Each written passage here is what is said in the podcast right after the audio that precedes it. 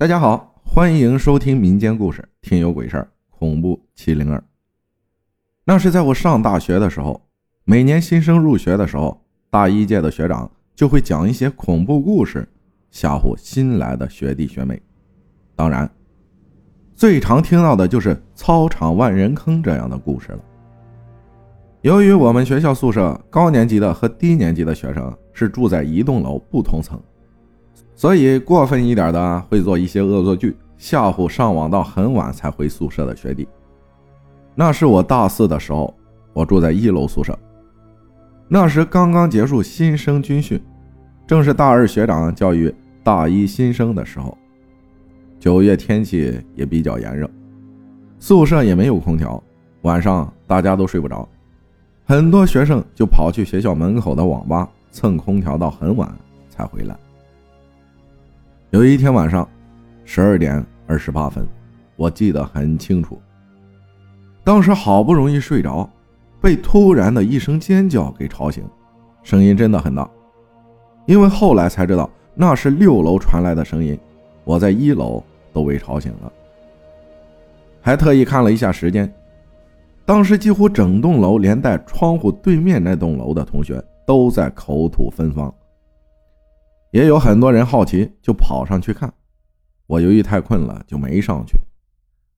第二天听到别人传言说，六楼的一个新生晚上看到窗户外面挂着一个人，绳子挂在脖子上，上吊一样，而且在疯狂的撞着防盗网，砰砰的响。我们这边是南方，九月还是特别热的，晚上开着窗睡觉，完全感受不到风。但是挂着的那个人晃动的幅度特别大，于是他吓得大叫。他本想开灯，但是晚上宿舍是宿管房里直接关电闸的，所以宿舍的灯是打不开的。等其他舍友反应过来，用手机闪光灯照的时候，人影又消失了。当时大家都不相信。以为这是新生为了报复学长才闹的这么一出。就在三天后，还是晚上十二点二十八分左右，我再一次被惨叫惊醒。这一次，是好几个人的声音，大家都知道发生了什么，都往六楼冲，想第一时间抓拍到这个爆炸新闻。我也不例外。当我们冲到六楼的时候，只见还是上次那个寝室六零二。几个学弟穿着睡衣在走廊上吓得发抖。宿管带着几个人进了寝室，却什么也没发现。这次寝室里六个人同时确定有一个人被吊在窗外，摇摇晃晃地撞他们的窗户，而且他们看出来是个女的，因为头发很长。大家都很疑惑，这栋寝室一直以来都只住男生。宿管对寝室的进出是格外严格的，女生是不可能进入宿舍的。但是看他们的样子也不像撒谎，于是学校开始调查此事。第二天，学校就查出来了，原来是楼上的七零二寝室的大三学生想吓唬楼下的新生，想出这么个绝招。由于我们学校宿舍六楼以上不装防盗网，所以。他们用买来的充气娃娃灌上水，用绳子吊到楼下，然后在楼上摇晃。等听到楼下的惨叫声，就把娃娃拉上去。因为这件事儿，那个寝室的几个学生被记大过处分。本以为这件事儿就这么结束了，但是最可怕的才刚刚开始。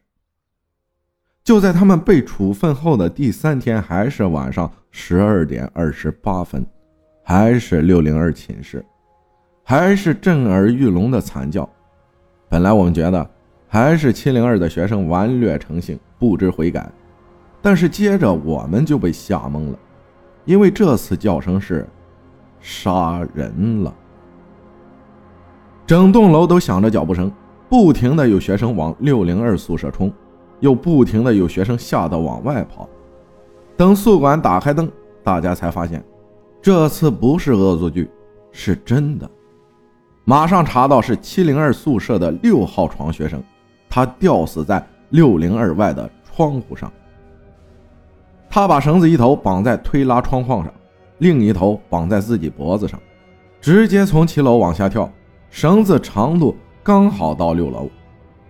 当他掉到六楼的时候，绳子的拉扯力直接将他颈椎扯断，当场死亡。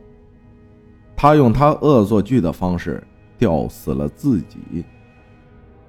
当天晚上，警察就展开调查，调查结果也是自杀。奇怪的是。他事前没有任何自杀倾向。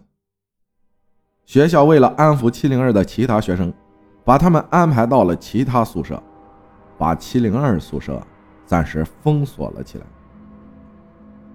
这件事看似就这么平息下来了，还是三天后，还是晚上十二点二十八分，还是六零二的惨叫，大家心里已经估计到发生什么了。这次有些人往六零二宿舍赶去，而有些人则直接冲到七零二宿舍门口。果然，宿舍门被打开了，而宿舍尽头的窗子上系着一根绳子，没有人敢过去看。直到宿管到窗口看了一眼，也吓得跑到门口打电话报警。最后是警察把绳子拉上来。这次吊死的是五号床铺的学生。调查结果还是自杀，但奇怪的是，宿舍被锁上了，钥匙在宿管那儿。这个学生是怎么打开的？那时候宿舍也没装监控，所以也不知道。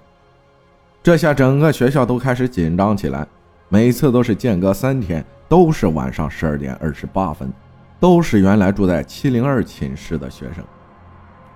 学生之间开始流传各种流言，比较火的说法是，一个湘西来的新生说，他小时候听爷爷说过，一些灵魂会附着在一些类人物体上，比如洋娃娃。国外的安娜贝尔很多人都熟悉吧，比如农村的稻草人。然而附着着的灵魂可能是善灵，也有可能是恶灵。而那几个学生开玩笑的时候，正是九月，那时候刚过完农历的鬼节，并且是晚上十二点左右，用一种残忍的自杀方式吊起一个娃娃，这样就容易招来恶灵，因为很多恶灵不是善终的，最后恶灵留在了他们寝室，附着在他们身上，害死他们。当然。这样的说法是被学校否认的，学生也是将信将疑。但是大家都知道，学校的领导也查不出来什么事儿，所以也在一定程度上认可了玄学的说法。最直观的就是，把原七零二寝室的另外几个幸存者转到了另外一栋楼，并且晚上十一点以后，宿舍大门关闭，并且暂时取消熄灯的规定。这一决定下来，整个学校是又喜又怕。不熄灯意味着可以玩通宵，同时意味着学校也怕了。所以那几天，周围几个宿舍是通宵开灯睡觉，特别是六零二几乎不睡觉。但是，这一切都阻挡不了三天后的惨剧。同样的时间，这次是对面楼的七零二宿舍的惨叫，紧接着。是我们这栋楼的六零二宿舍发生的事情，大家也都猜到了。原七零二寝室四号床。至于最先发出惨叫的是对面楼，那是因为对面楼的学生知道这是第三天，担心再次发生事故，有人开灯，所以想观察一下对面楼的七零二宿舍。就算有鬼，也不敢明目张胆作祟吧。结果。他们太高估了自己，他们清清楚楚地看到我们这栋楼的七零二宿舍有一个已经被绳子吊着脖子的人，从窗口一跃而下，然后重重地砸向六零二的窗户，紧接着是六零二的惨叫，而他们几乎被眼前的这一幕吓疯掉。更奇怪的是，原七零二的另外四个学生已经被转移到六号楼。我们宿舍是三号楼，并且两栋楼的宿管再三确认，两栋楼的大门紧锁，七零二宿舍大门反锁，并且十号楼宿管在锁门之后亲眼确认了原七零二宿舍的另外四个人在六号楼各自的寝室内。然而，此时六号楼和三号楼以及七零二寝室的门大开着，并且没有撬锁痕迹，仿佛是被钥匙打开的，而钥匙只有宿管手里有，并且由于没有熄灯，所以宿舍楼里的人也没有看到这个学生来过。他是怎么到七零二宿舍的？警察都没有查出来。最后，学校将剩下的三个原七零二宿舍的学生送到警察局保护起来，然后叫来了他们的家长，给他们开具推荐信，让他们转学或者退学，并且趁着中秋节学生回家期间，请来了道士做了两天法。这也是我们在收假后听同学说的。然后封闭了三栋六零二以及七零二宿舍。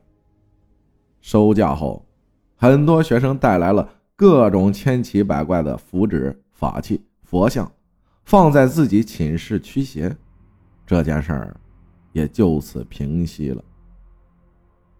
至于七零二宿舍剩下的三个幸存者最后怎么样，也不知道，大家说法不一，有人说都死了，也有人说活得好好的。不作死就不会死，你可以不信，但是对于一些未知并且自己无法掌握的事物，最好还是不要去招惹。感谢唐小健分享的故事，感谢大家的收听，我是阿浩，咱们下期再见。